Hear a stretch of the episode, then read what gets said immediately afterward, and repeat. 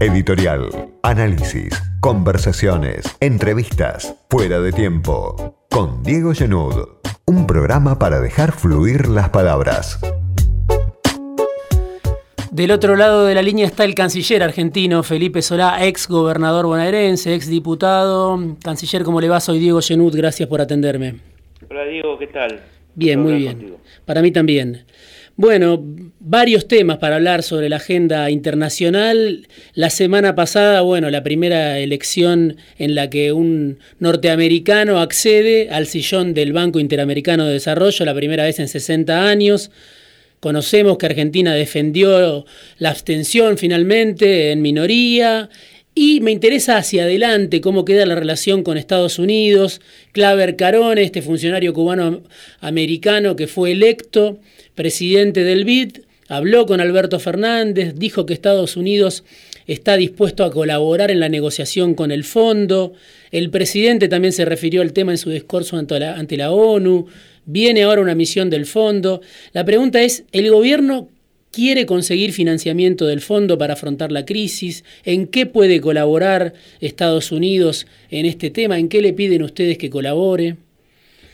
La opinión de Estados Unidos es muy importante en el directorio. Así lo dijo el propio Claver Carone hace un año en México eh, al presidente electo Fernández y a mí. Todavía no estaba definitivamente electo, pero estuvimos en México y tuvimos una oportunidad de un encuentro con él en un hotel y, nos dijo que él había sido como director del Fondo por Estados Unidos uno de los que más fuerza había hecho para el préstamo este, de alrededor de 50 mil millones de dólares que le hicieron a, a Macri. de Macri. Le dijimos que, que no era para agradecérselo, que había facilitado una enorme cantidad de fuga de, divisas, porque entraban por un lado como préstamo y salían inmediatamente por el Banco Central como venta a grandes empresas que compraban, y que mm, había sido exclusivamente para que ganara el presidente Macri, lo que había resultado en la campaña más cara de la historia para la Argentina, ¿no? se lo dijimos directamente a él. Eh, yo creo que Estados Unidos es importante, no es el único, en el, en, el, fondo opina Europa también, opinan todos los países, casi todos los países del mundo, y de lo que se trata es, lo que va a hacer el fondo es evaluar de la manera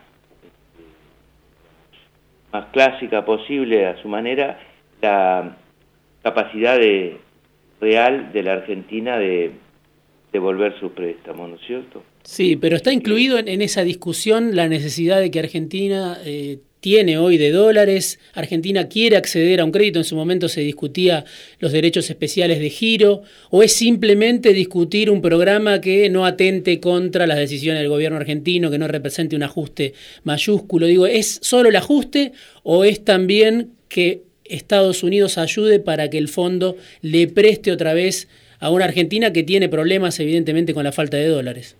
No, nosotros no estamos, yo no estaría seguro ahora de decir que Argentina va a pedir un préstamo al Fondo Monetario, para nada, ya que Argentina quiere refinanciar lo que lo que debe este, por la irresponsabilidad del gobierno anterior y quiere hacerlo de una manera, eh, digamos, que le permita pagar y no, no comprometerse a, digamos, a, plazos y tasas que no pueda pagar después. Eh, con respecto a nuevos créditos, yo no tengo ninguna ningún elemento para afirmar que, sea así. Eh, y en todo caso, lo que, lo que sí podemos pensar es en otro tipo de créditos, que son créditos para hacer arrancar la, digamos, de nuevo la producción después de la pandemia, o antes de cuando esté terminando la pandemia, que son ahí hay que pensar en el Banco Mundial y en el Banco Interamericano de Desarrollo, en la, en, la, eh, en la CAF. En la... Sí, pesa también menos, pero... ¿eh? Sí, perdón, eh, digo, pesa también menos, pero pesa también en el fondo China, ¿no?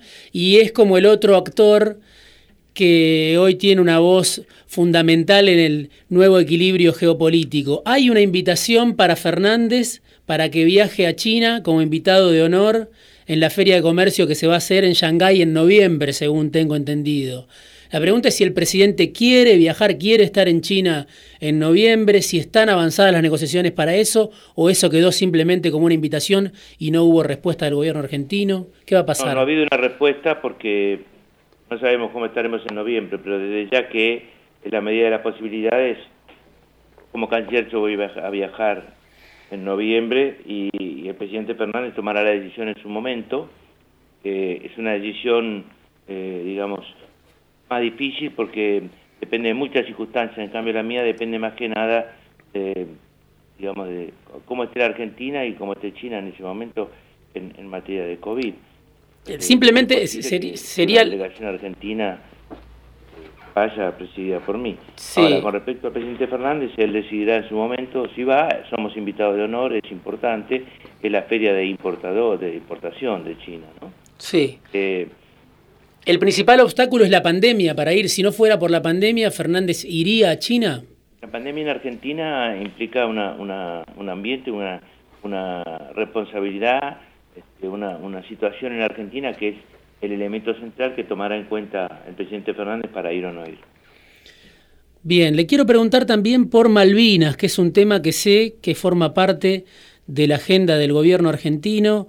Veía en Twitter que usted se refería a un pronunciamiento de la CELAC, su declaración de respaldo a los, a los derechos de, de Argentina sobre las Islas Malvinas.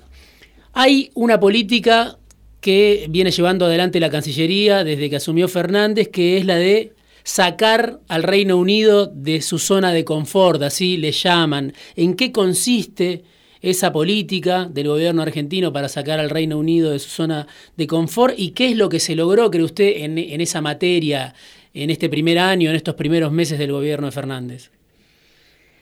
Lo que nosotros decimos es que primero hay un mandato constitucional sobre el tema Malvinas, ¿no? este, estamos obligados, y lo hacemos con gusto porque creemos que es lo que debemos hacer, a eh, buscar este, de la manera que sea, no solamente reafirmar nuestros derechos imprescriptibles sobre Malvinas, Georgias, este, Islas Sandwich y, áreas eh, marítimas circundantes, sino además buscar que se, se den las negociaciones sobre soberanía que establece la resolución 2065 del año 1965, hace 55 años, de Naciones Unidas. Eh, nosotros entonces hacemos todos, tenemos un abanico de, tareas para cumplir con ese objetivo. En primer lugar, instalar Malvinas como política de Estado.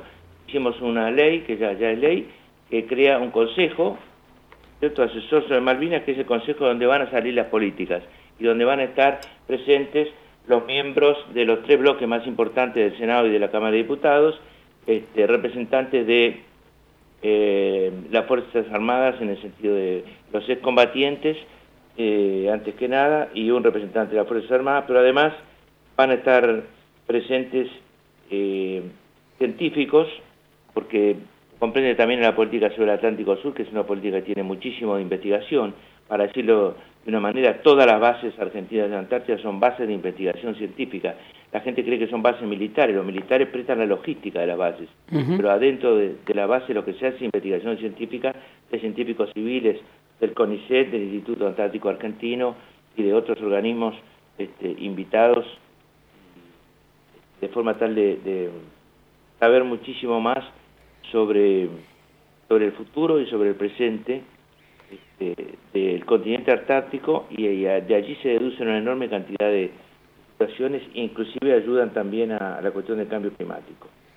Eh, la verdadera soberanía la da la capacidad de conocimiento científico que uno tenga sobre el Atlántico Sur y sobre, sobre la zona, la región y sobre todo el continente antártico. Se aprobó una ley de pesca también, ¿no? Hace unas semanas. Una ley de multas pesqueras. De multas pesqueras actualizadas en litros de, de gasoil, que es lo que usan las naves pesqueras, este, muy, de, impacto muy fuerte, la, la, menor es de hoy de alrededor de 28 millones de pesos y, y eso puede llegar a 170 millones de pesos, dependiendo de las circunstancias, de si el barco que se captura es reincidente o no. Es para los barcos que entren ilegalmente dentro de las 200 millas zona económica exclusiva argentina. Normalmente cuando entran es a capturar calamar y entran digamos, nosotros tenemos una, visión permanente satelital de cuál es el estado de la milla 200.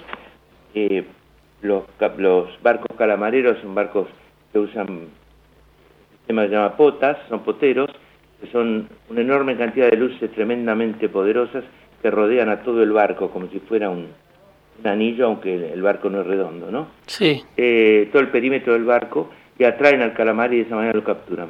Entonces, visto de arriba es exactamente como ver una ciudad en fila, porque es, de, la milla 200 al, al, este, perdón, se ve como una fila impresionante de eh, una ciudad iluminada. Bueno, eh, nosotros sabemos cuando alguno entra y... Ya, está, ya rige esa ley de multas pesqueras. Sí, contra lo que se dice, el número de, de ingresos de captura de calamar es muy bajo. Lo que pasa es que la captura de calamar en la milla 201, en aguas internacionales, afecta la biomasa pesquera y por lo tanto afecta también este, nuestra captura dentro de nuestra zona económica, ¿se entiende? La misma biomasa se mueve ahí. El calamar es una especie anual que, sale de una zona de una latitud aproximada a Puerto Madryn y se desplaza hacia el sureste, hacia el frío. Anual quiere decir que hay una temporada donde hay calamar y después se acabó el calamar y vuelve la temporada año que viene, como si fuera una cosecha de un producto. Eh, tenemos que capturar todo lo posible antes de que entre en la zona ilegalmente ocupada por Inglaterra, que en realidad es también la zona económica exclusiva argentina, es la ZE argentina. Lo que pasa es que está ocupada ilegalmente y no podemos capturar a los barcos. Canciller, le quiero, le quiero preguntar por dos cuestiones más. Una tiene que ver con la relación con el campo del gobierno argentino. Eh, ¿Sirvió la Cancillería como puerta de entrada, parecía al menos, a un entendimiento con eh, la agroindustria, ¿no? Un consejo que reúne a 40 entidades del campo que, bueno, están pidiendo un proyecto de facilidades, que quieren aumentar las exportaciones, también la falta de dólares, otra vez problema recurrente de la Argentina, se quiere aumentar las exportaciones a 100 mil millones de dólares, que es un, un anhelo largamente postergado, hubo una reunión con el presidente, hubo una reunión con, con la vicepresidenta de representantes de este consejo, todo empezó con la Cancillería, ahora pareciera ser que con el control de cambio, con la brecha del dólar, todo vuelve para atrás, el campo está sentado sobre la cosecha, dicen los productores, los ojeros, esperando eh, una devaluación o esperando que esa brecha se angoste. ¿Quedó trunco otra vez el entendimiento del gobierno con el campo? ¿Tiene forma el gobierno de llegar a algún acuerdo en este momento en que tanto necesita los dólares? No, no está trunco. Eh, el Consejo Agroindustrial Argentino, que así se llama, que hoy reúne, se le han unido varias cámaras, son casi 65 cámaras, más o menos. Es decir, no ha quedado nadie afuera ahí de todo lo que producen antes y después del derecho productivo eh, en el propio campo, es decir, en todo lo que sea insumos, asesoramiento, etcétera, maquinaria agrícola, están todos allí y después están todos los que intervienen en el transporte y la comercialización, más los productores, obviamente, ¿no? Este, y después están todos los industriales que elaboran productos. Sí. Así que, y los exportadores, ahí están todos. Y no, mantenemos ese, ese contacto permanente. A las 18 horas va a estar sentado acá, dentro de un ratito, unos minutos, va a estar sentado acá de Gustavo Idígoras, que es el presidente de Ciara, que son los aceiteros de la Cámara de Industria Aceitera. Este, mantenemos ese contacto, estuvieron en el gabinete exportador hace aproximadamente 15 días más o menos, eh, y nosotros eh, digamos, bregamos por digamos, que algunas de las cuestiones que ellos piden se puedan concretar, sobre todo eh, aquellas que nosotros estimamos son posibles, que no afectarían puesto del año que viene, nuestros cálculos para este año, aunque es una apuesta a, corto y mediano plazo y largo plazo. En el largo plazo necesitaríamos de un adicional que es la inversión, ¿no es cierto? Ahora, en, eh, la urgencia del gobierno por los dólares, ¿no? La caída de reservas, bueno, el control de cambios que... Es un cuello de botella y es el típico problema del stop and go argentino, en cuanto empieza a haber desconfianza sobre el valor de la la divisa empieza o a haber una gran distancia con el con el dólar legal, el dólar paralelo, hay una hay una desconfianza, hay una especie de, actitud de retener stocks en, en todo aquel que pueda, así como también la gente tiene dólares ahorrados. Pero puede haber un acuerdo con los agroexportadores, como hubo ya en otro momento, recuerdo durante el gobierno de Cristina Kirchner, por ejemplo. Puede haber un acuerdo, no lo descarto. Eh, hay unos 17 millones de toneladas de soja sin vender. Sí. Eh, puede haber unos 7 millones de toneladas de maíz también sin... Los productores dicen que no tienen incentivo, obviamente, para liquidar eso, para vender, ¿no? Y que después eso redunde en dólares que ingresan al, al Estado, ¿no? Sí, la idea de que yo vendo y tengo incentivo es relativa, todo cambia, pero se sembró para cosechar y vender con este, con este esquema más o menos, ¿no? Este... Algunos quizás están esperando una devaluación, ¿no? Yo creo que hay especulación sobre eso siempre en la Argentina y son, son los periodos este, en los que sufrimos ese cuello de, botella, en los que sufrimos ese, esa situación este, de la balanza de pagos. Ahora, eh, hay otro cometido que es, más mediato, que no es el, el de la coyuntura, que es cómo hacemos para exportar no 65 mil millones, sino 85 mil millones, como se llegó a exportar en el año 2012, creo. Sí, 2011 creo que fue, el último año. Sí. La verdad es que eh, ahí se agregan una cantidad de rubros más. Nosotros queremos promover la exportación adicional a la que ya hay de alimentos para las personas y de productos que sean más bien caros. ¿Qué quiero decir con esto? Siempre se dice cuánto valor agregado hay. Nosotros decimos cuánto valor hay. ¿Qué exportamos? ¿Cosas baratas o cosas caras? Las cosas baratas que exportamos las hacemos muy bien. Maíz, soja, trigo. Tienen enorme valor agregado. Lo que pasa es que son las primeras productos de una cadena larga y por lo tanto son más baratos. Pero Argentina tiene que buscar premiar a los alimentos para, para el consumo humano ya terminados y de calidad. Y, sobre todo exportar, eh, digamos, eh, premiar el adicional, lo que se porte arriba de los, los, volúmenes históricos, ¿no es cierto? Los promedios históricos de los últimos Está claro. Canciller, le, hago la, última pregunta, que se me, se me acaba el programa. Fernández, el presidente, cuestionó esta semana a los medios de comunicación, dijo que están enojados con el gobierno, que maltratan a la democracia.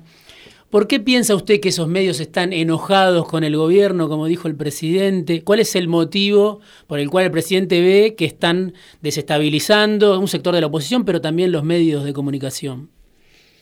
Eh, de lo que se trata no es de, de cambiar la realidad desde los medios, sino de cómo se cuenta la realidad de los medios y qué realidades se cuentan.